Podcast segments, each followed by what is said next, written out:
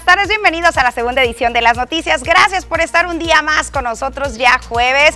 Casi, casi cerramos con broche de oro esta semana, por supuesto que bien informados, ya sabes. Una hora 30 minutos aproximadamente de la información más relevante ocurrida, no solamente en el municipio de Cajeme, sino en los diferentes municipios del estado de Sonora. También lo que está ocurriendo a nivel nacional e internacional. Más adelante, por supuesto, Poncho Insunza con nosotros con toda la información deportiva. Diana Zambrano con todos los detalles del clima y diferentes temáticas, así que ponte cómodo y también comienza a comunicarte con nosotros. Los diferentes métodos ya los conoces, la línea 6442-042120 de WhatsApp activa ya para ti. También estamos presentes a través de todas las plataformas digitales y completamente en vivo a través del portal Facebook Las Noticias TVP. Te invitamos a compartir esta transmisión como todos los días. Y bueno, comenzamos con la información porque hoy hubo rueda de prensa por parte de las autoridades de seguridad a nivel estatal y brindaron datos muy interesantes. Y sobre todo el delegado de la Fiscalía General de Justicia de la República alertó a las empresas del giro de las paqueterías porque están siendo utilizadas por parte de los grupos del crimen organizado. Como muy recurrente, se ha mantenido el traslado de narcóticos en el estado de Sonora a través de empresas de paqueterías, alertó el delegado de la Fiscalía General de Justicia de la República. Francisco Sergio Méndez expuso que en las últimas semanas se detectaron al menos dos casos de este tipo, uno en Querobabi y el otro en San Luis, Río Colorado. Esto se está volviendo muy recurrente, eh, que empresas en empresas de paquetería se estén transportando narcóticos. Em, evidentemente cubiertos con otro tipo de productos que, se llevan. ¿no? Por ejemplo, en el, en el, aseguramiento de San Luis Río Colorado, pues iban en, recipientes eh, de cloro, clorox, eh, perfectamente, perfectamente diseñados y acondicionados los paquetes con semejante cantidad de droga. ¿eh?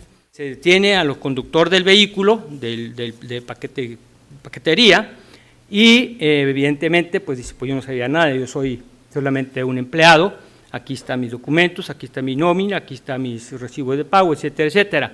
Eh, pero aquí yo recomendaría que las empresas respectivas, las empresas de paquetería, eh, tuvieran su especial cuidado al momento de recepcionar los paquetes, porque en una de las últimas reformas a nuestra ley se estableció que también pueden ser materia de investigación y judicialización a los representantes o apoderados legales de las empresas. Tras este hecho, los operativos seguirán en este tipo de empresas ubicadas en el Estado, aunque no es tan fácil, dijo, pues los jueces de control exigen ciertos requisitos para poder ingresar a las instalaciones, órdenes de cateo y técnicas de investigación. Por ello, las mismas empresas deben de ser más estrictas con los paquetes que reciben, subrayó, para sus traslados.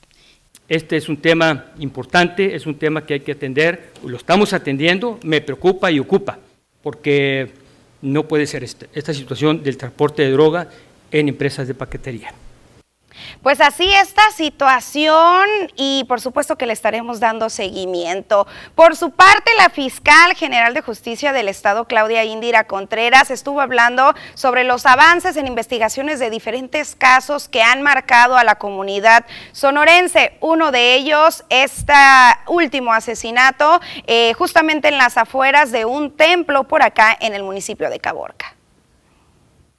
Más de 40 acciones de investigación ha registrado ya la Fiscalía General de Justicia del Estado en el caso del asesinato de un joven de 32 años cuando salió de su boda en el Templo de la Candelaria en Caborca, al norte de Sonora. Claudia Indira Contreras Córdoba, titular de la Fiscalía, indicó que tras los avances resguardarán la información. Sin embargo, sigue presente la línea de una confusión en el caso. Detalló que como Fiscalía se mantiene el compromiso de esclarecer el hecho y brindar la certeza de justicia a los involucrados, al municipio y al Estado.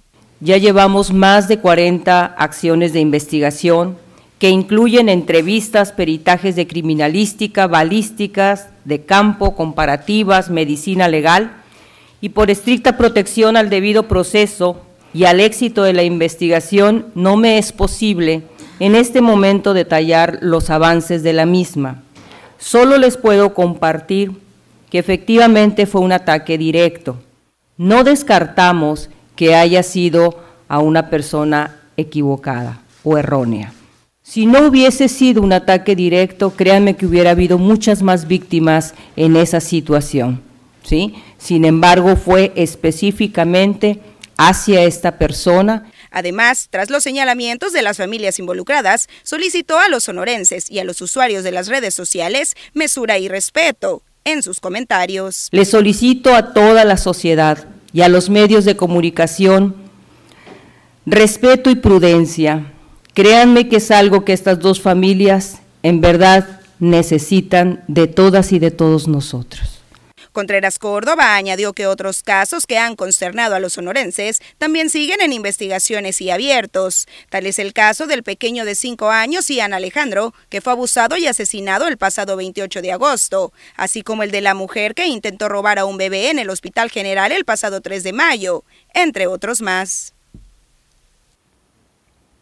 Siguiendo con los temas de delitos y del panorama que están viviendo los diferentes municipios aquí en el estado de Sonora, nos trasladamos hasta Guatabampo, donde el comisario de Seguridad Pública ha destacado que pese a los índices de inseguridad que se han logrado controlar y que incluso se han logrado disminuir en la tierra de los generales, el tema de la violencia familiar sigue a la alza. Edgardo Miranda Ramírez expuso que a este momento y tras estar en semáforo rojo con esta situación y con índices muy por arriba de la media, es necesario ya cambiar estrategias y hacer un frente para combatirla. Son muchos los factores que inciden en este tema, entre ellos el uso del alcohol y otras sustancias nocivas para la salud, expuso, pero además el que cada vez los matrimonios o parejas están integradas por personas más jóvenes. La violencia familiar no la podemos erradicar, es difícil, tenemos que seguir trabajando Ya tenemos dos departamentos trabajando en ello, pero también deben trabajar las escuelas y las colonias. Estamos un 14% arriba de la media. Es en la zona rural donde más se da este tipo de problemáticas, comentó. Estos índices a la alza han tenido constancia desde hace tiempo, detalló, y se ha visto que con las pláticas y la coordinación con el Instituto de la Mujer no ha sido suficiente.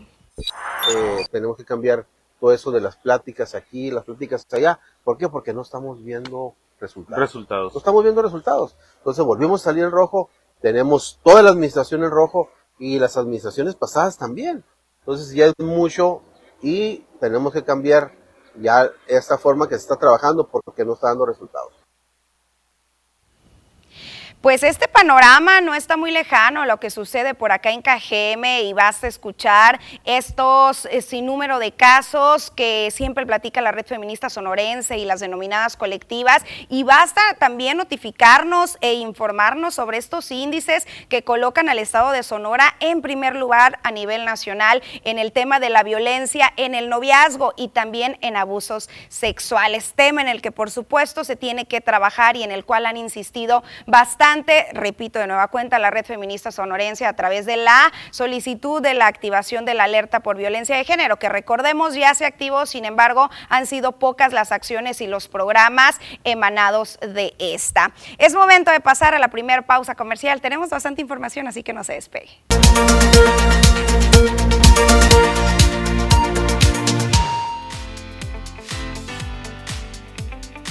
Oigan, bien bonitos los colores que manejan y todo eso aquí con mis amigos de Pintura Social de la Tabasco. Yo estoy checando la paleta de colores que tienen porque de verdad, excelentísima calidad de todas las pinturas. Ocel, recuerden, Pintura Social de la Tabasco con mis amigos de donde estoy en este momento, aquí en la Tabasco, entre Allende e Hidalgo. ¿Y qué les tengo? Pues excelentes noticias porque resulta que este próximo 27, 28 y 29 de octubre tienen la venta macabra de Pinturas Social de la Tabasco. Como cada año nos sorprenden y por supuesto que este año no puede ser la excepción. Así que esperen estos días ventas increíbles, además descuentos, no solamente en las pinturas, no solamente en los aislantes o en los impermeabilizantes, sino en toda, en toda la tienda. Tienen todo para el herrero todo para el carpintero, todo para el carrocero, con las mejores herramientas de las mejores marcas. Y eso no es todo, sino que ya tienen de por sí los mejores precios. Ahora imagínense también tener descuentos especiales de la venta macabra. Y recuerden que también van a poder encontrar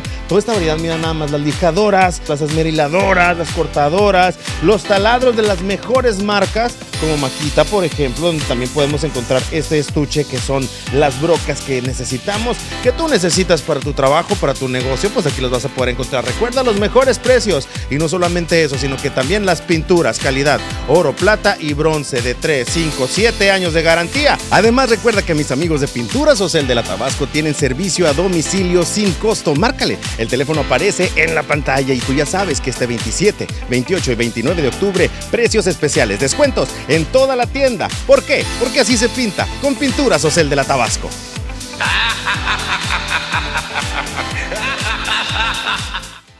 Excelente recomendación y hay que aprovechar las promociones y los descuentos. Es momento de conocer qué es lo que va a suceder con el tiempo. Diana Zambrano ya está lista con todos los detalles.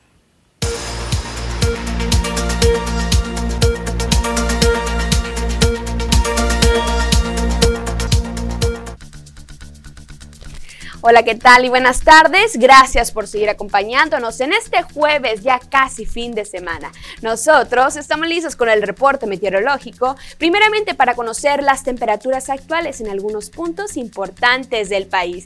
Y ojo, tenemos el pronóstico de la llegada de un nuevo frente frío sobre el noroeste y norte de la República Mexicana. En la frontera en Tijuana el día de hoy se registran 23 grados con cielos despejados, La Paz se mantiene con 28, Guadalajara con 29, Acapulco, la condición de cielo totalmente cerrada con 30 grados y en Ciudad de México se mantiene con 25 grados y cielos mayormente nublados.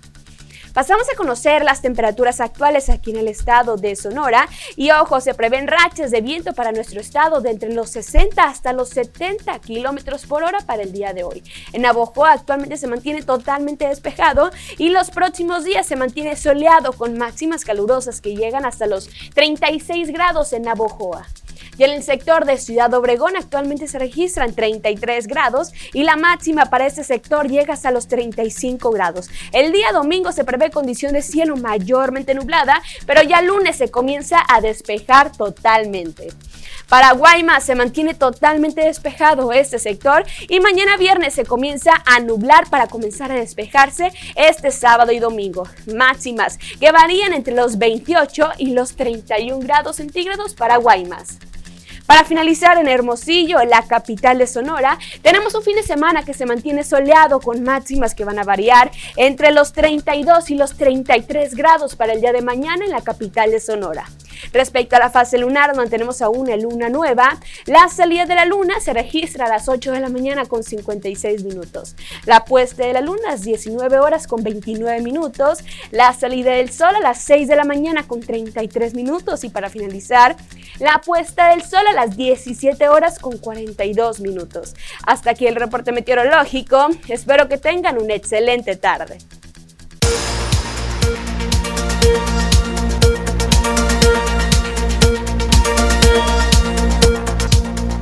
a seguirnos cuidando de estos cambios en el clima. Pasamos una pausa, regresamos de manera inmediata con bastante información.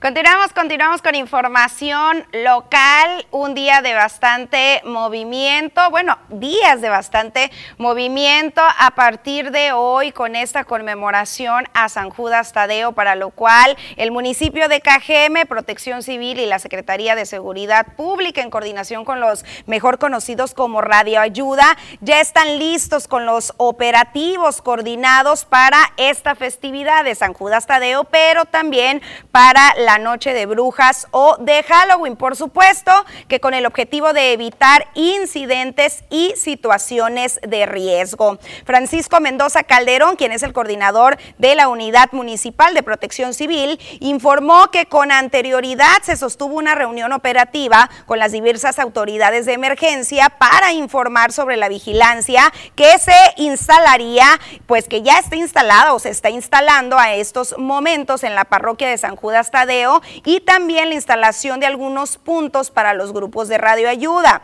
Vamos a trabajar en la vigilancia en coordinación con la Policía Municipal y la Marina. También contaremos con apoyo del C5I, así como socorristas de Cruz Roja y bomberos para cualquier posible situación de emergencia, comentó. El funcionario recomendó a los creyentes que realizan mandas caminando hacia el templo a cerciorar previamente que su estado de salud sea el óptimo. Lo anterior con el fin de prevenir desmayos o situaciones de riesgo que pongan en peligro la integridad de las personas. También indicó que se va a contar también con personal de inspección y vigilancia, pues no estarán permitidos los permisos para los vendedores, que se va a estar cuidando el bienestar de quienes acudan a misa y exhortó a todas las personas que asistan a que conduzcan siempre con respeto y a que si observan algún hecho de riesgo llamen de manera inmediata al 911. Añadió que se va a contar con el apoyo de más de 100 personas por parte de los grupos de radioayuda, voluntarios de protección civil, quienes estarán brindando agua, primeros auxilios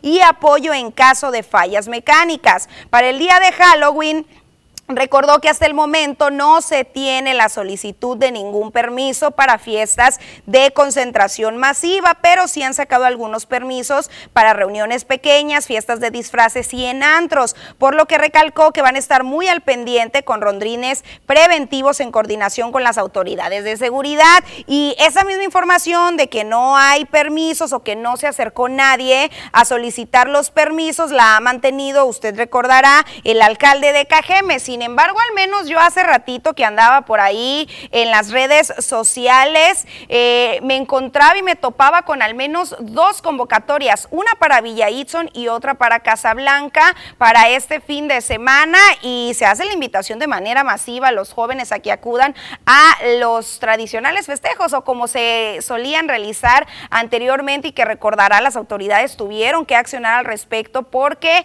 era pues un desastre y ya el siguiente día con botellas, con los desechos y en ese momento, por supuesto, con el ruido y cuando los vecinos querían entrar o salir de sus viviendas. Bueno, era una de quejas, quejas y reportes muy constantes, por lo cual recordemos que la autoridad tuvo que eh, colocar algunos festejos eh, de manera en específica en los estadios. Sin embargo, este año pues no hubo una convocatoria y en teoría no va a haber un festejo de gran magnitud a excepción de estos dos que se están pues eh, comunicando o que se están eh, publicitando a través de las redes sociales. Y hablando de este tema de Halloween, mire usted que la Policía Municipal de Hermosillo ha enviado una advertencia a todos los jóvenes y adultos que van a salir y que van a ser parte de esta eh, pues tradición o de este festejo para que no se vistan de policías o de agentes de alguna institución de seguridad porque van a ser eh, acreedores de una multa o una sanción. José Ángel Román Rodríguez, quien es el jefe de la policía preventiva de, dicho, de dicha ciudad, expuso que realizar esta práctica de vestirse de agentes de policías no es en sí un delito, pero eh, pues tras el accionar de años pasados, este año se va a estar sancionando de manera administrativa a quien lo haga. Alertó también a quienes tienen o, piensan salir a festejar este día sobre el uso adecuado de los maquillajes y de las máscaras, los cuales también en años pasados fueron utilizados para delinquir, aprovechando que pues traían cubierto el rostro. Recordó que el año pasado este tipo de disfraces, tanto de policías como colocaba el ejemplo de payasos o eh, de máscaras que tapan el rostro, fueron eh, utilizados para agredir a los automovilistas y realizar otro tipo de actos vandálicos, por lo cual este 2022 se va a estar muy al pendiente y se llama a evitarlos. Arrojaron piedras, huevos a los vehículos, también ocasionaron daños a los carros, a las casas, les hacen pintas y cometieron diferentes acciones que no están permitidas y de ser detectadas serán sancionadas y se van a detener a las personas involucradas, recalcó. Además también Román Rodríguez Invitó a la población al pronto reporte de detectarse fiestas clandestinas con alto ruido y escándalos para tomar cartas en el asunto. Pues ahí está, al menos aquí en Cajeme, no se indicó si van a estar tomando esta acción, pero seguramente quien sea que cometa algún delito disfrazado con máscara o sin máscara, de policías o no policías, pues por supuesto que se espera que sean sancionados, tema en el cual debe de caber bastante la conciencia y la responsabilidad. Pero bueno, pasando a otro tipo de festejos, también recordemos que estamos por entrar ya al Día de Muertos, una tradición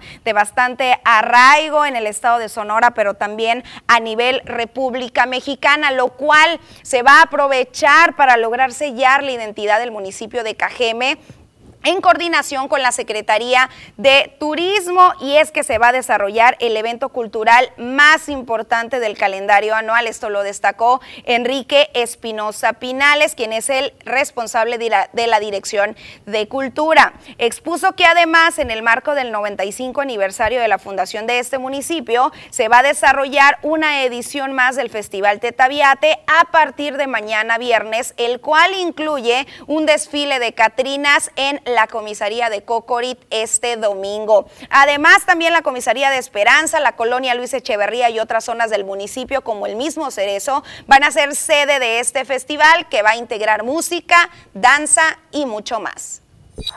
Vamos a tener actividades durante todo el mes de noviembre.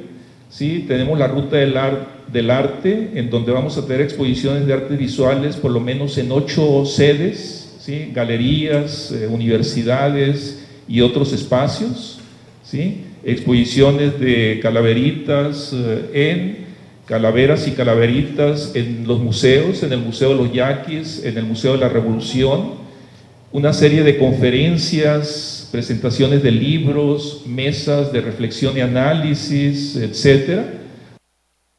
Una serie de festivales en comisarías ¿sí? y en colonias de, la ciudad. Eh, vamos a tener también presentaciones de teatro, ciclos de conferencias, talleres de formación para niños y jóvenes. ¿sí? Y finalmente vamos a cerrar el mes con la parte fuerte, que es del 24 de noviembre al día 29 de noviembre. ¿sí?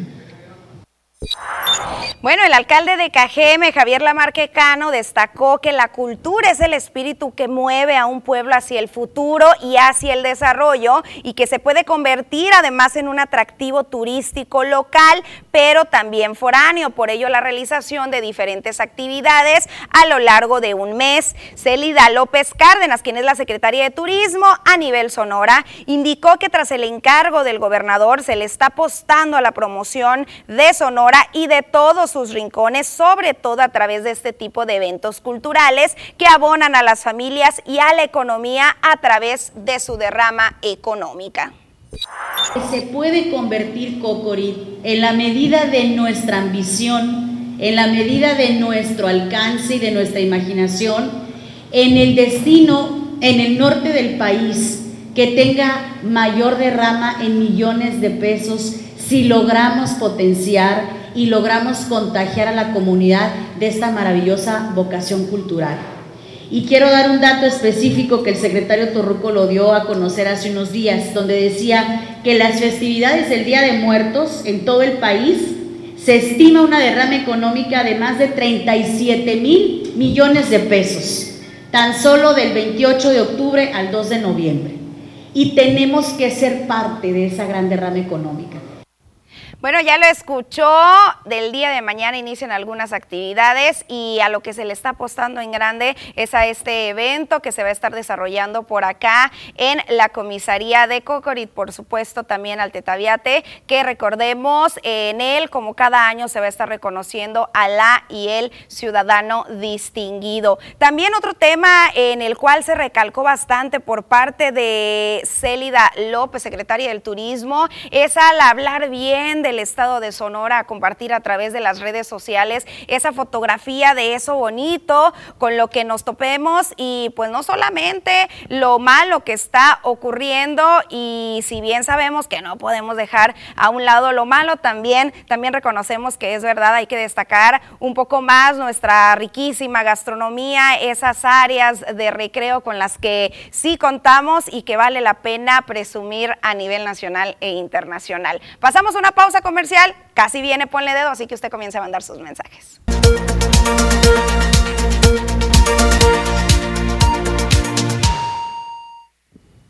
Bueno, continuamos, continuamos ahora sí con la lectura de sus mensajes. Ahorita se los indicábamos, es momento de comenzar a ponerle el dedo a esa autoridad, ese ente, esa situación que estás viviendo por allá en tu colonia. Y por acá nos están reportando que por la calle CTM entre Zafiro, Misión del Sol 2, eh, le prendieron fuego y se puso muy fea la hierba, estaba muy crecida y seca. Aparte, la basura que van echando los que andan buscando plástico, latas, que hasta los bomberos vinieron a apagar el fuego. Ojalá nos puedan ayudar, muchas gracias. Nos comenta, por supuesto que aquí se requiere más rondines y también conciencia y de manera inmediata 911 para que las autoridades tomen acciones al respecto. También por acá nos están reportando del crucero de la Quintana Roo, Quintana Roo y Guerrero que no funciona la flecha para dar vuelta y que urge porque es motivo de accidentes. También por acá nos dice sigo reportando el solar baldío que se encuentra en la colonia Cortinas por la calle José María La Fragua entre Tabasco y Coahuila. No se aguantan los moscos y otros bichos, nos reportan. También por acá nos piden de favor pasar el reporte de un drenaje tapado y nos envían una fotografía con la evidencia de lo que está ocurriendo y nos dicen que esto eh, o este drenaje está por toda la calle Zafiro, ya se está llenando toda la calle. Por favor, les encargo, nos puedan ayudar. Muchas gracias, Dios los bendiga. Esa es la imagen de cómo se encuentra, nos explican. Los reportes hechos son el 22-23-931 y el 22-769.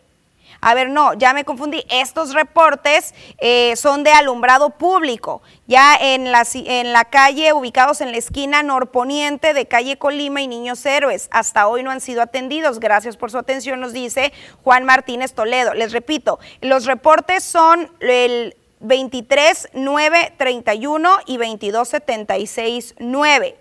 Los postos de alumbrado público son los números 09082 y 12102. Y bueno, nada más para dejar claro, el del tema del drenaje, si era por toda la calle Zafiro, que nos dicen que ya está lleno de agua, no me dicen qué colonia, pero si mal no recuerdo está por rumbos de la Miravalle, esta calle, Valle Verde, me dicen por acá, en la Valle Verde, pues ahí está.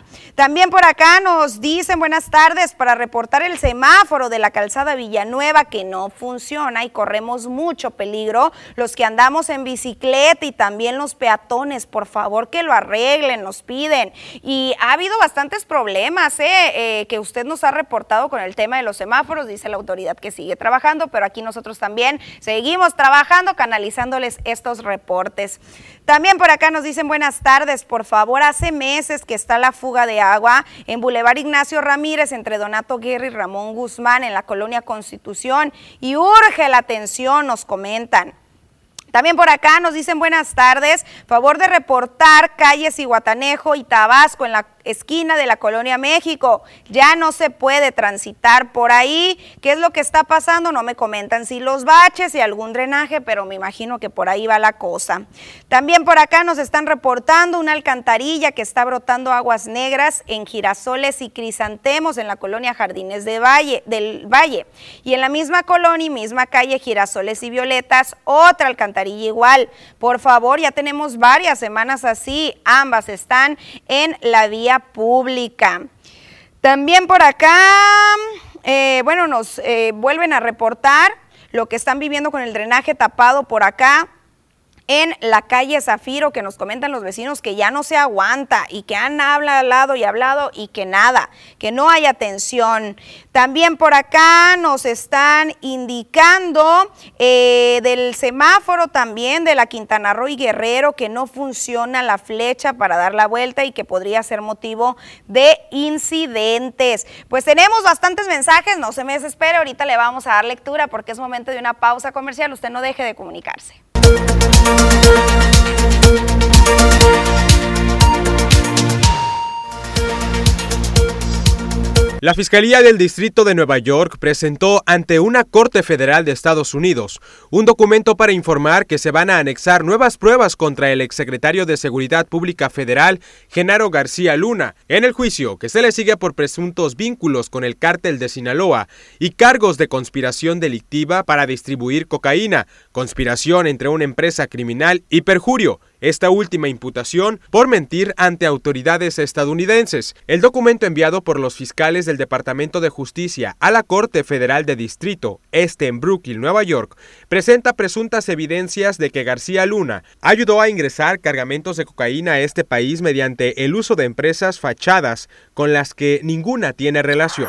Andrés Manuel López Obrador garantizó la llegada de John Kerry enviado especial para el clima del mandatario estadounidense Joe Biden este viernes a Sonora para sostener un encuentro, a pesar de que el Departamento de Estado de Estados Unidos envió un comunicado en el que informó a Kerry que está en Londres desde el 26 hasta el 28 de octubre para participar en una conversación en Chatham House. López Obrador confió en que se realizará esta reunión. Morena analiza incorporar a la Constitución el principio de austeridad como uno de los ejes rectos de la materia electoral y con eso se dará mayor respaldo legal a los ajustes presupuestales futuros y también a la reducción en el número de consejeros del Instituto Nacional Electoral, el coordinador de los diputados federales de Morena, Ignacio Mier Velasco, expuso en entrevista que esa es una de las opciones que trabajan, aunque la Cámara de Diputados tiene la facultad de la aprobación del presupuesto de egresos. El titular de la Subsecretaría de Desarrollos Humanos, Población y Migración destacó que México es el tercer país con mayor número de solicitudes de refugio en el mundo y señaló que durante esta administración se han otorgado más de 79 mil permisos. Pasamos a información estatal y arrancamos en Hermosillo, donde la recolocación de inversiones en el mundo y el respaldo del gobierno federal permiten que este sea el momento de Sonora para detonar su economía, aseguró el gobernador Alfonso Durazo Montaño al participar en la decimoquinta edición del Foro Empresarial Ideas en Movimiento de Coparmex Zona Norte. El mandatario estatal explicó que las industrias están buscando establecer su cadena de proveeduría lo más cercano posible a sus operaciones lo que representa una oportunidad para que Sonora participe activamente dentro del bloque comercial del norte. Durazo Montaño expuso que su gobierno será facilitador de la inversión, para lo cual se trabajará en la disminución de trámites para que más empresas establezcan en el Estado y generen mejores empleos en beneficio de la ciudadanía. Explicó también que para establecer una inversión en Sonora se requerían cerca de 27 trámites, de los cuales 7 ya fueron cancelados y se tiene como meta llegar al estándar internacional de 7. Este es el momento de Sonora. Este es un momento excepcional de nuestro Estado. Confluyen muchas razones políticas. Una de ellas es que hay una relación excepcional del gobierno del Estado con el gobierno federal. Y esa coincidencia nos ha ayudado mucho. Y yo digo, desregulemos sin dejar de normar y normemos lo imprescindible. No nos metamos en tanto detalle que lo único que hacen es obstaculizar el establecimiento de inversiones que generan empleo y que cuando es justamente remunerado ayudan de la manera más eficiente a combatir la pobreza y a consolidar un auténtico estado de bienestar.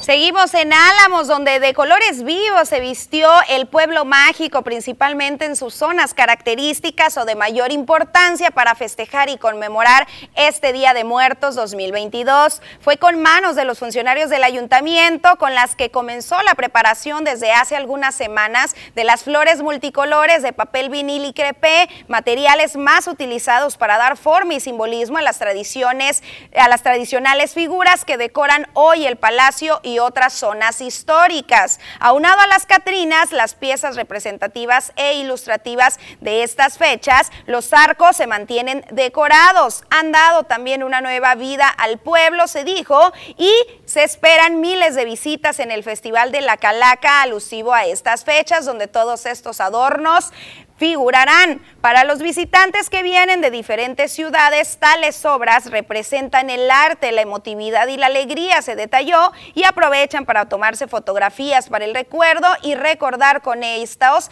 que sus familiares y amigos no están físicamente, pero sí en la mente y en el corazón.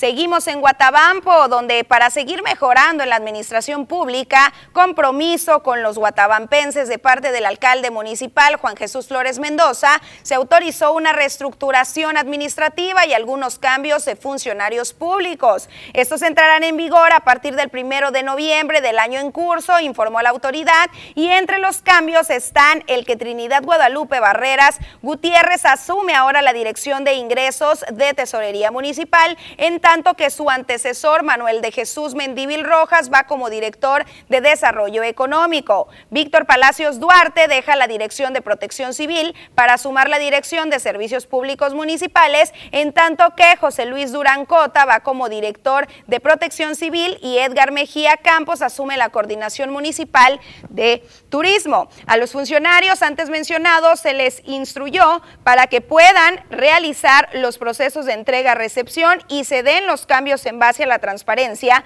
que mandata el marco legal vigente, se detalló, y con estos cambios anunciados el gobierno municipal busca, recalcó, fortalecer su equipo de trabajo para seguir mejorando en la función pública y se prevé que en las próximas semanas se den otros ajustes que se indicó se siguen analizando. ¿Qué está sucediendo a nivel internacional? Aquí lo vamos a conocer con el resumen. La Duma del Estado de Rusia, la Cámara Baja del Parlamento, culminó la aprobación de una reforma que elimina la prohibición de convocar a las Fuerzas Armadas a aquellos ciudadanos condenados por delitos graves, entre ellos el terrorismo o la traición a la patria. El presidente ruso Vladimir Putin ordenó en septiembre por decreto una movilización parcial para reforzar la capacidad de las Fuerzas Armadas en plena guerra contra Ucrania. El presidente Joe Biden, reunido con sus principales asesores militares, dijo el miércoles que Estados Unidos no busca el conflicto con China y que el presidente chino, Xi Jinping, lo sabe. Biden sostuvo que Estados Unidos seguirá liderando una serie de cuestiones desde la agresión de Rusia en Ucrania hasta el cambio climático y la región del Indo-Pacífico. El expresidente estadounidense Donald Trump ha informado que tiene previsto dar cuatro mítines en los estados de Iowa, Florida, Ohio y Pensilvania en un intento por confiar el apoyo a los republicanos en las elecciones de medio mandato, conocidas como midterms, previstas para el día 8 de noviembre.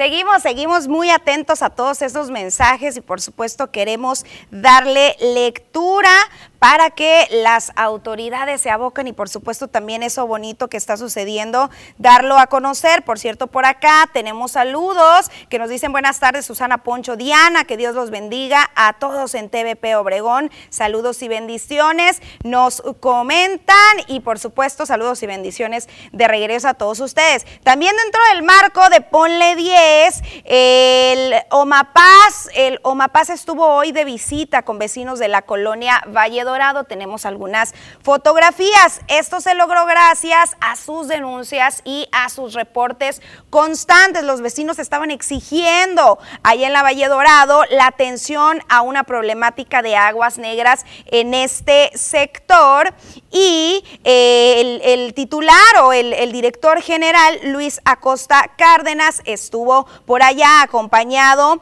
de Jesús Antonio Ponce, director técnico, y se abocaron a la atención de primera mano. Es el reporte que nos ha llegado. Nos dicen que al momento cuadrillas y la máquina, esta Aquatech, está trabajando en la zona, en la limpieza y en la reparación de la red sanitaria en el lugar. Y por supuesto, en esta ocasión le colocamos S10 por la labor que han realizado. Tenemos algunas fotografías por aquí que les vamos a poner rápidamente en pantalla para que usted observe un poquito de esta reunión que se dio. Y bueno, esperemos que de igual manera, inmediatamente cuando emitamos estos reportes, pues de, de, esta misma manera que hoy acudieron a dar la cara a las autoridades, pues pase lo mismo en todos esos sectores donde hay rezagos tan marcados de años y años y usted mismo nos los hace saber de manera diaria que marcan, que marcan y que les dicen ahí vamos, que en otras ocasiones les dicen pues no, no vamos a ir. Bueno, de todo tipo de respuestas, el punto es que las problemáticas siguen aquejando la vida diaria de todos los cajemenses, así que en esta ocasión sí aplaudimos el actuar del organismo y por supuesto que lo vamos a aplaudir muchísimo más, ya que todas las problemáticas de esta colonia pues queden resueltas porque la verdad es que pues son bastantes las que se mantienen.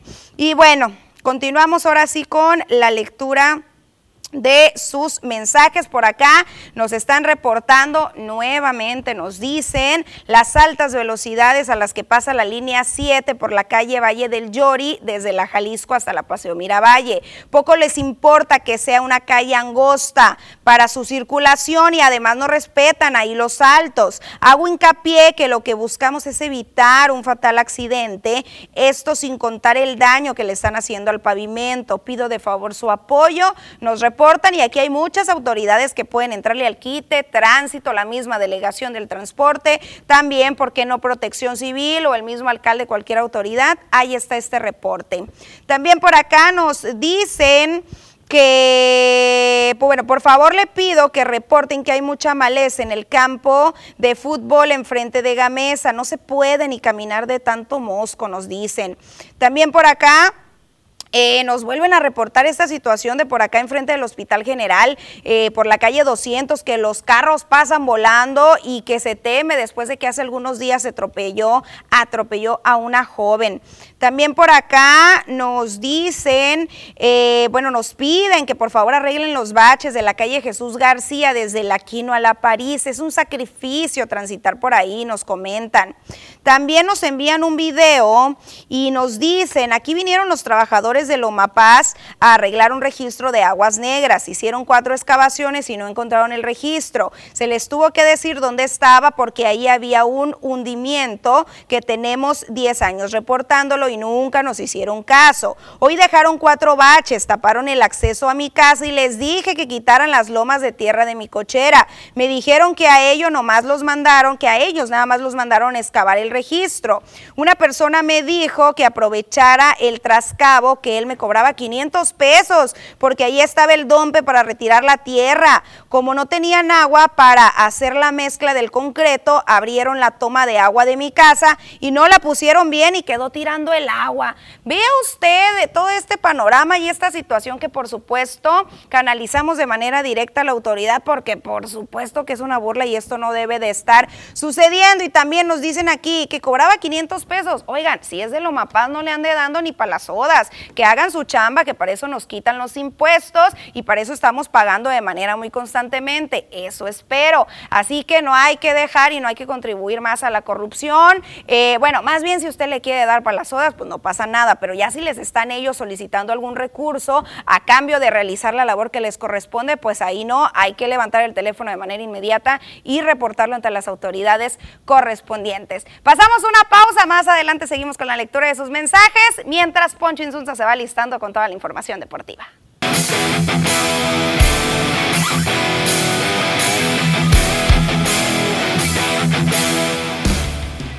Ya lo escuchó, ya se dio cuenta, es momento de conocer todos los detalles del ámbito deportivo con Poncho Insunza. Muy buenas tardes, Poncho. ¿Qué nos traes para el día de hoy? ¿Qué tal Susana? Buenas tardes, buenas tardes para todos nuestros amigos televidentes, listos para llevarles la información deportiva, la actividad de la Liga Mexicana del Pacífico después del juego número 2 de las respectivas series. En Navojoa ya culminó la serie porque hubo doble cartelera en el Manuel Ciclón Echeverría. Les tenemos por supuesto los eh, detalles de lo que sucedió y también platicar del Gran Premio de México porque en la Fórmula 1 hay buenas noticias para, eh, la, para México, por supuesto, porque se va, se renovó más bien lo que es el Gran Premio de México hasta el 2025, es decir, estaremos por supuesto llevando, teniendo en el país mexicano eh, lo que es el Gran Premio mexicano. Eso es una buena noticia, por supuesto, para todo el país y por supuesto también para Sergio Checo Pérez, el piloto mexicano de la escudería de Red Bull y también información del equipo de los Pumas. Pues pasamos a conocer todos los detalles. Muchas gracias Susana. Vamos a comenzar con la Liga Mexicana del Pacífico y los resultados del día de ayer entre el equipo de los Yaquis de Ciudad Obregón, que estaban, están de visita todavía en Hermosillo, Sonora, enfrentando a los Naranjeros de Hermosillo. Luis Gámez se lleva la derrota por parte del equipo de Ciudad Obregón. Juan Pablo Oramas gana el juego, dos juegos, eh, dos carreras por uno, pizarra final. Naranjeros supera a los Yaquis de Ciudad Obregón y también el conjunto de Naranjeros, pues eh, felicitando a Juan Pablo Oramas, su lanzador ganador, porque llegó a 50 triunfos a lo largo de la Liga Mexicana del el Pacífico en su carrera felicitando por supuesto también a el equipo de Naranjeros por ahí en el boletín debido a que pues están todavía como líderes en lo que es la primera vuelta en este arranque de temporada. El equipo de Naranjeros empareja la serie frente al equipo de los Yaquis de Ciudad Obregón con esa pizarra cerrada de dos carreras por uno. Así es de que hoy se decide la serie entre el equipo de Yaquis y Naranjeros en el clásico sonorense. Por otra parte, el conjunto de los Mayos de Navajoa y los Cañeros de los Mochis dividen en la cartelera, pero el primer juego fue para el equipo de los Mayos de Navajoa. Obviamente, después de eso, el conjunto de los Mayos estaba buscando barrera al equipo verde. Sin embargo, el equipo de Cañeros sacó la casta y sacó el partido. Se lleva el del honor y finalmente esta serie quedó culminada dos juegos a uno a favor de los Mayos de Navojoa y ahí está el equipo de los Cañeros de los Mochis que regresa con un triunfo a casa. Ahí está entonces, ya culminó esa serie porque fue doble cartelera. Repetimos, el primero de los Mayos fue 7 por 2 y bueno, el día de ayer dividieron allá en Manuel Ciclón Echeverría. Por otro lado, el equipo de los Venados de Mazatlán cayeron en el Teodoro Mariscal, cinco carreras por tres frente al equipo de los Águilas de Mexicali. El conjunto emplumado, el cuadro Cachanilla, triunfó entonces en el Estadio de los Venados de Mazatlán. Volaron por todo lo alto y entonces el conjunto de los Águilas de Mexicali van por el, partido del día de hoy y por la serie. Se van a trenzar sin lugar a dudas en un gran duelo de pelota. Se antoja para que sea digno de un gran juego de béisbol debido a las condiciones que se presentan y por supuesto también por las condiciones con las que llegaban a la serie. Los dos llegaban de ser barridos por las diferentes series eh, anteriores, así es de que se va a presentar sin duda alguna un gran juego allá en el puerto Mazatleco. Por otro lado, el equipo de los Charros de Jalisco regresó a la senda del triunfo, cuatro ganados, nueve perdidos, el récord hasta el momento del equipo campeón. Dos carreras por uno, pizarra final triunfan ante el equipo de los Sultanes de Monterrey. Y bueno, ahí está entonces el cuadro campeón. Ah, empatando la serie allá en el Palacio Sultán. El día de hoy también se decide esta serie entre ambos equipos. Vaya que va a ser un gran duelo también el que vamos a ver el día de hoy en la Casa de los Fantasmas Grises. Estaremos pendientes, por supuesto, del resultado para, para presentarles eh, todo lo que acontezca el día de hoy, el día de mañana, aquí en las noticias con los resultados de la Liga Mexicana del Pacífico. Por otra parte, en las grandes ligas, los Guardianes de Cleveland hacen un anuncio importante hace unos minutos y es que acaban de confirmar que la próxima temporada continúa Terry Francona con el equipo de los Guardianes de Cleveland. Y es que fue muy cuestionada la actuación del equipo de los Guardianes de Cleveland, a pesar de que se quedaron, eh, de que avanzaron en la serie del Comodín frente a su equipo rival, pues bueno, se midieron en las series divisionales frente a los Yankees de Nueva York y en cinco juegos el conjunto del Bronx otra vez los echan de la postemporada. Tal parece que el equipo de los Yankees le tiene tomada la medida al equipo de Cleveland. Se han enfrentado en los últimos años varias ocasiones en etapa de postemporada y ya sea en serie de campeonato divisional o en serie también de, eh, de repesca, de lo que sea, la verdad es que no ha tenido buenas actuaciones el equipo de Cleveland y han estado al mando de, de este hombre, Terry Francona. Bueno, ya está anunciado que renovó por un año más con el equipo de Cleveland. El próximo año 2023 veremos a este hombre otra vez bajo el, eh, a este equipo bajo el timón de este hombre. Estaremos pendientes de lo que haga en la serie en la próxima eh, temporada del béisbol de las grandes ligas, específicamente en lo que haga en la división central de la Liga Americana. Por otra parte, nos vamos a la Fórmula 1 y es que se acaba de anunciar que el Gran Premio de México estará vigente al menos hasta el 2025. Esto es una gran noticia porque la Ciudad de México y el Autódromo Hermano Rodríguez estarán albergando la Fórmula 1 al menos el año 2023, 2024 y 2025. Sergio Checo Pérez tiene contrato hasta el 2024 con la escudería de Red Bull, lo que es una incógnita. No sabemos si lo vamos a ver hasta el 2025 con Red Bull. Eso lo vamos a saber después. Por lo pronto, esa es la noticia de que la Fórmula 1 estará en, eh, por supuesto, la Ciudad de México hasta el 2025. 25. Por otra parte, los Pumas ya tienen técnico y es que el día de mañana será anunciado Rafa Puente Jr. con el equipo de los Pumas de la Universidad Autónoma de, Nuevo, de, de la Ciudad de México. Y es que ya después de que habían entrevistado al Tuca Ferretti, a Memo Vázquez y a otros por ahí, finalmente se inclinaron por Rafa Puente Jr.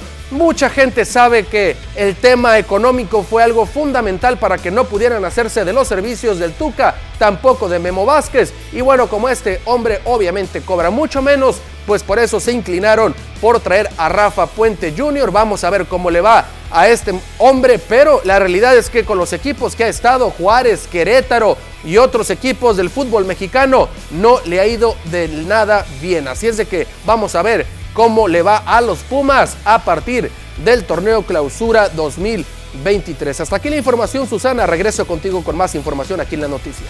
Muchas gracias, Poncho. Y hoy con la buena noticia que emitió Marcelo Ebrard de que se postula México para los Juegos Olímpicos del 2036 o 2040. Sí, ya, ya lo habíamos comentado. Efectivamente, en el 2036, 2040 están buscando, eh, por supuesto, albergar esos Juegos. Sin embargo, saben de la competencia tan fuerte que hay entre otras naciones. China, por ejemplo, eh, por ejemplo, países de Asia como Japón también. Pero bueno, acaba de pasar lo de Tokio, ¿no? Es muy difícil que se lo den a China, pero ahí está México poniendo, eh, por supuesto, la propuesta, pero se ve difícil, sin embargo, también por lo mismo que se ve complicado, Susana, lo ponen como para el 2040 porque saben que para el 2036, pues es complicado el asunto que se lo puedan dar a México, pero ahí está la propuesta de Marcelo Ebrard. Pues todos así, yo creo, por acá en México. Exactamente. Muchas gracias, Poncho. Gracias a ti, Susana. Con esto, amigos, llegamos al final de la información deportiva el día de hoy. Quédese con más información aquí en las noticias.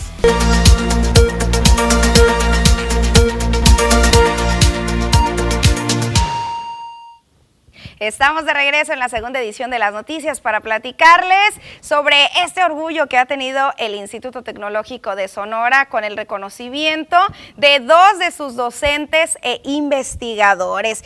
Y es que tuvieron el primer lugar del Premio de Investigación en Salud, doctor José Miro Abella, en el área de salud pública, salud ambiental e investigación educativa, otorgado en el marco de la reunión de investigación en salud, en salud, prevención de conductas de riesgo. Se trata de Alejandro Arturo Castro Juárez y Araceli Serna Gutiérrez, ambos profesores, ambos profesores del Departamento de Sociocultural, distinguidos en la categoría de posgrados con la investigación efectividad en un programa de cambio de estilo de vida sobre la resistencia a la insulina en indígenas yaquis de Sonora, México, en el que evaluaron la efectividad a corto y mediano plazo de un programa de promoción de estilo de vida saludable en los adultos yaquis sobre la resistencia a la insulina, la cual se considera un paso previo al desarrollo de diabetes tipo 2. 2022. Los investigadores puntualizaron que el programa, basado en sesiones sobre alimentación saludable, promoción de la actividad física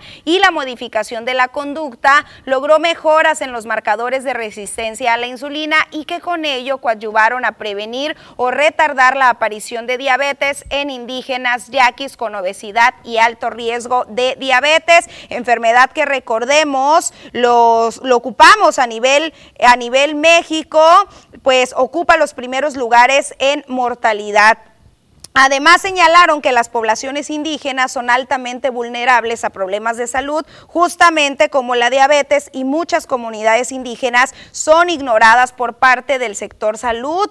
Y también dijeron que estos proyectos realizados en grupos indígenas visibilizan justamente estas problemáticas en la salud y proponen alternativas de mejora, como en el caso de las intervenciones de promoción de estilo de vida, mismas que también podrían desarrollarse en otros grupos probables poblacionales para coadyuvar en la prevención de la diabetes. Por supuesto que enhorabuena para estos dos profesores que pusieron el alto al instituto, pero también al estado de Sonora algo bonito también de por acá. Y siguiendo con el tema de salud, está cambiando el clima, están llegando ya estas temperaturas, el fresco dirían por ahí, está llegando ya este clima y justamente para evitar y sobre todo que todos los sonorenses estén protegidos antes del periodo de mayor circulación del virus de la influenza, la Secretaría de Salud está haciendo un llamado para que se vacunen quienes faltan de recibir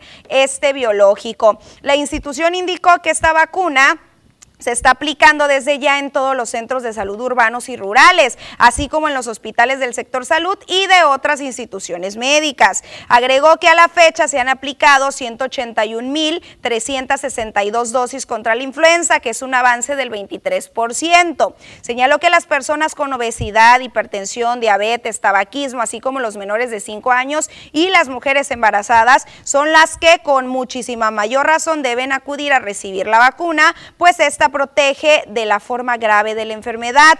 También se informó que se da prioridad de vacunación a los grupos prioritarios como los menores de 6 a 59 meses de edad, personas de 60 años y más, personal de salud, grupos de riesgo con enfermedades crónicas o con sistema inmunológico comprometido, así como personas de entre los 5 y los 59 años de edad.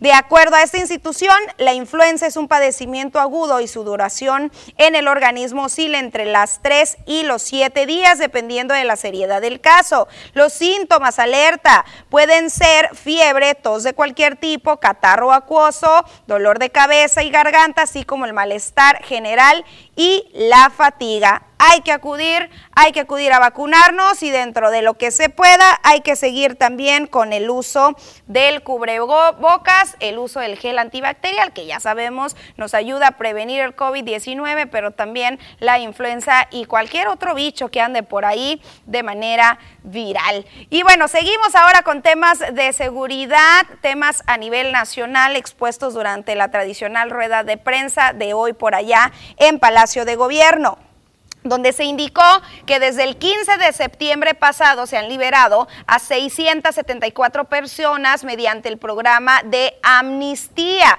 de las cuales 645 han sido preliberaciones. Esto lo expuso la secretaria de Seguridad y Protección Ciudadana, Rosa Isela Rodríguez. De estas 674 personas, 33 son mujeres, 22 adultos mayores, 114 personas con enfermedades crónico-degenerativas, 12 indígenas y 464 que cumplieron con los requisitos de la ley.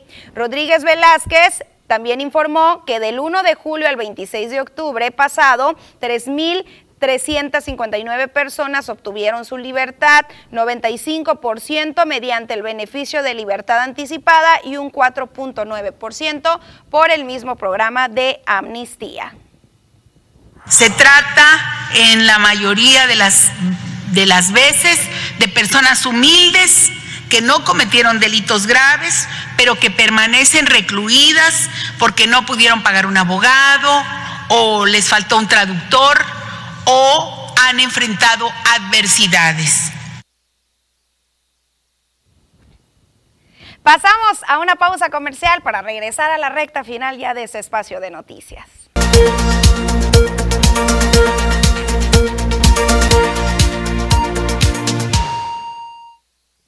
Seguimos con información emitida a nivel nacional y con este tema de las desapariciones que tanto ha marcado al Estado de Sonora, pero también en sí a la República Mexicana.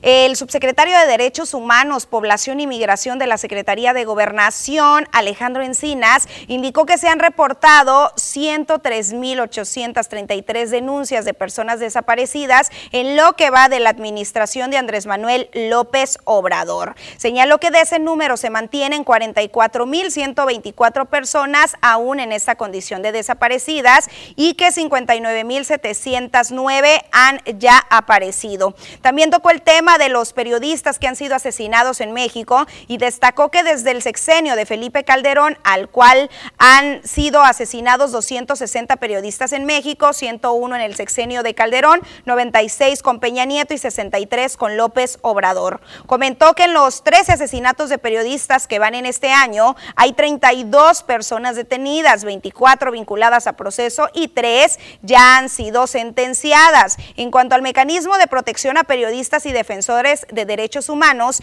dijo que actualmente hay 1.768 beneficiados. Se han erogado más de 1.800 millones de pesos para ello y a la vez comentó que el presupuesto inicial para el 2023 será de 569 millones de pesos, es decir, tendrá un aumento del 46% respecto a este año 2022. Hoy tenemos 1.768 beneficiarios quienes reciben distintas medidas de protección. 85 refugios de seguridad en todo el país, 64 servicios de escolta con más de 240 elementos, más de 700 domicilios equipados con infraestructura de seguridad, más de 1.300 medidas de protección en asistencia personalizada. Se va fortaleciendo la coordinación con distintas entidades, particularmente con Sonora, Nuevo León, Morelos, Coahuila, Chihuahua, California, Michoacán y Sinaloa. Estamos a punto ya de despedirnos y tenemos bastantes mensajes. Por acá nos están reportando que en Guaitarín, en Guayparín no hay agua, que desconocen qué es lo que está pasando. También en Pueblo Yaqui nos dicen qué fue lo que pasó, que no hay agua. ¿Me podrían informar? No ha habido reportes eh, de los diferentes organismos, pero vamos a investigar y a ver si les podemos dejar algo por aquí en las redes sociales. También por acá nos envían un video sobre un drenaje colapsado que está en la calle Flavio Borges y Orión, Orión en la colonia Xochiloa. Está tapado el entronque del Donato Guerra y toda el agua negra está saliendo a la puerta de mi casa. Nos reportan los vecinos de justamente la calle Flavio Borges, nos dicen que es insoportable el olor y los moscos, que ya salieron moscas más grandes y pues le piden al alcalde de Cajeme y a todos los que corresponden que atiendan urgente el problema porque no se puede salir ni a la banqueta. También por acá nos dicen que urge la atención al reporte de drenaje en la calle Francisco de Yazo, en la colonia Misión del Sol 2, número de reporte 673705, que ya tienen cuatro meses y nada que las autoridades acudan. También por acá nos dicen, excelente programa, los escucho de las Parras Guatabampo, quiero que nos ayudes para que haya vigilancia y en la noche, porque hay niños que ya empezaron a tirar cohetes y son peligrosos y hay muchos malandros que se la llevan robando Nada más. Gracias, nos comentan. También por acá nos piden de favor que Servicios Públicos vaya a limpiar el parquecito de la colonia Presidentes, que no aguantan los animales y que hay mucha maleza. También por acá nos dicen hasta cuándo nos van a hacer caso, ya se han reportado muchas veces los baches en la calle Río Papaloapan, en la colonia Santanita y no hacen caso, ya estamos cansados de reportar, está intransitable esta calle, ¿hasta cuándo, señor Lamarque, se va a dignar atender esto? No se vale, atentamente Rubén Panduro. También por acá nos reportan la colonia colonia Villa de Cortés, que está olvidada en cuestión de calles y alumbrado público. Les agradecería nos echaran una ayudita, nos dicen. También por acá, drenaje tapado desde hace tres meses y no van a arreglarlo por Ignacio Altamirano en la Constitución. Reporte el número 677539. También por acá Reporte de baches, intransitable la calle Guillermo Prieto entre California y Coahuila. Por favor, dicen, de perdida rellenen con escombro. También por acá nos dicen, eh, ¿me puede informar si en el centro de salud hacen la prueba del dengue? Tengo síntomas, fui al médico y ya me mandó a hacer la prueba. Pues deberían de hacerla, ¿eh? Deberían de hacerla. No podría confirmarles, lo averiguamos, pero según yo, pues tienen que atender cómo le hacen las personas que no tienen los recursos para ir eh, a, un médico particular, deberían de hacerlo en todas las instituciones médicas. Muchas gracias por habernos acompañado, nos quedaron algunos mensajes, no se preocupen, el día de mañana los leemos primeramente. Gracias por habernos acompañado, los veo mañana en punto de la 1.30. Hasta luego.